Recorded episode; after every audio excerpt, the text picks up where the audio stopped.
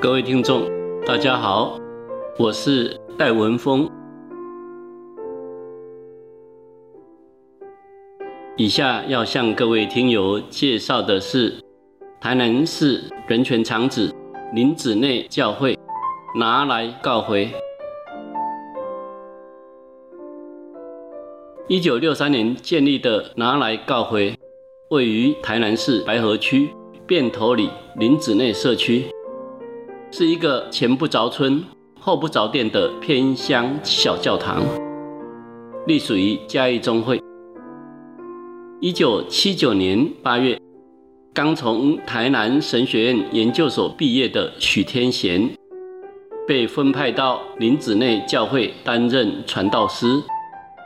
没想到来到教会不到五个月，在一九七九年十二月二十三日礼拜天，就在林子内教会宣教时，被便衣人员带走，然后。送往现在台南市立美术馆一馆，就是当时的台南市警察局拘禁。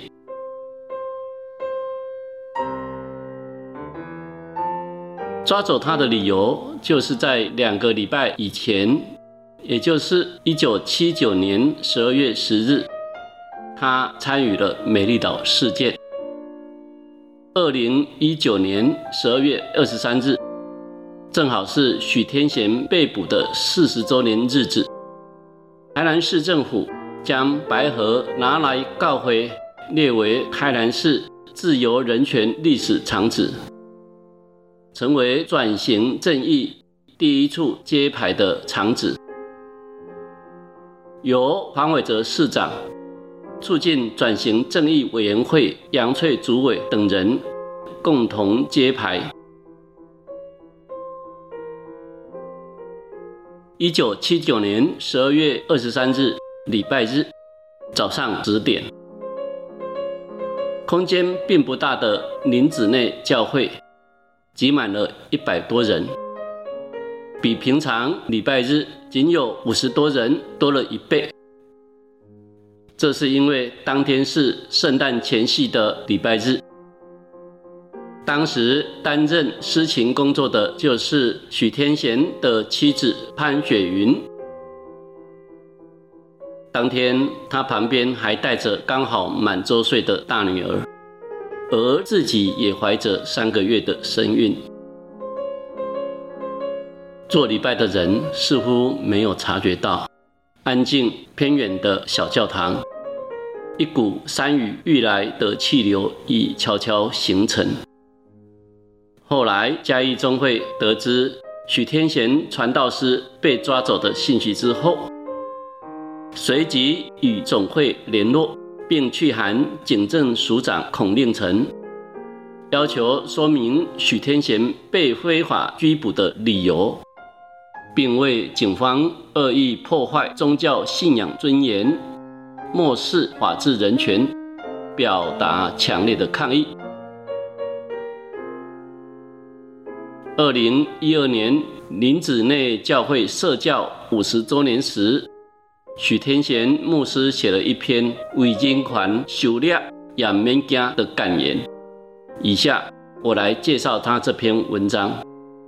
他说：一九七九年八月初，我刚从神学院毕业不久，带着忐忑又羞涩的心情，来到林子内教会担任传道师。到了教会，没有太多的惊奇，反而有几许亲切感，因为乡下的景物跟我的家乡差不多。这一段期间，寂静中有一种美丽与幸福感，于是开始展开我一生的牧会生涯。虽然在乡下，但我也关心台湾独立。以及那时刚点燃起火，又充满紧张气氛的民主运动，承续我在台南神学院学生时代的热忱。我去参加1979年12月10日在高雄举行的世界人权日纪念大会活动，没想到在国民党设计之下。当晚发生了军警民冲突。国民党借此于十二月十三日开始大肆搜捕，那时称为党外的异议人士。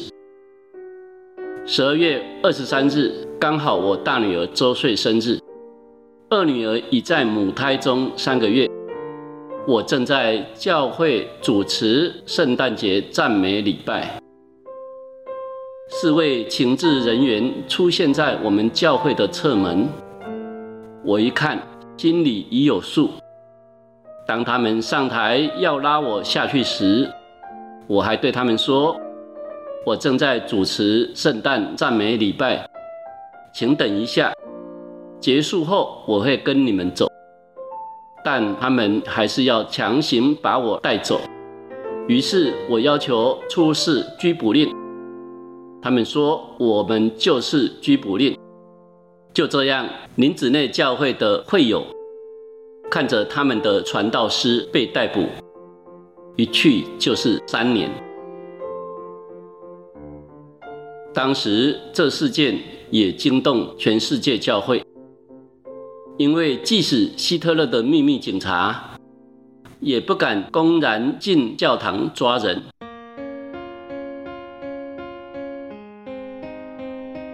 而国民党号称台湾是民主国家，竟然发生这种事，世界教会当然哗然。这之间，其实最令我感动的是林子内教会兄姐发起了祷告会，每晚在教会为我举行祈祷，前后连续六个月，直到我被判刑确定为止。政治犯与良心犯在全世界都是没有假释的，所以我足足坐满了三年的牢狱，在一九八二年十二月二十二日才获释出狱，回到妻女身边，也回到教会继续未完成的牧会。